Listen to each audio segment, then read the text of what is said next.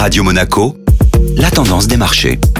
La tendance des marchés avec la Société Générale Private Banking. Bonjour Gabriel Sultan, les bourses européennes évoluaient en baisse hier. L'indice CAC 40 accusait une perte de 0,8% alors que l'Eurostock 50 perdait 0,92% à la clôture. La pression exercée par la Banque Centrale Européenne via sa politique de resserrement monétaire commence à se faire ressentir. Les chiffres macroéconomiques n'étaient pas au beau fixe en Europe. L'indice des directeurs des achats est sorti en dessous des attentes et montre une fois encore la contraction de l'économie européenne.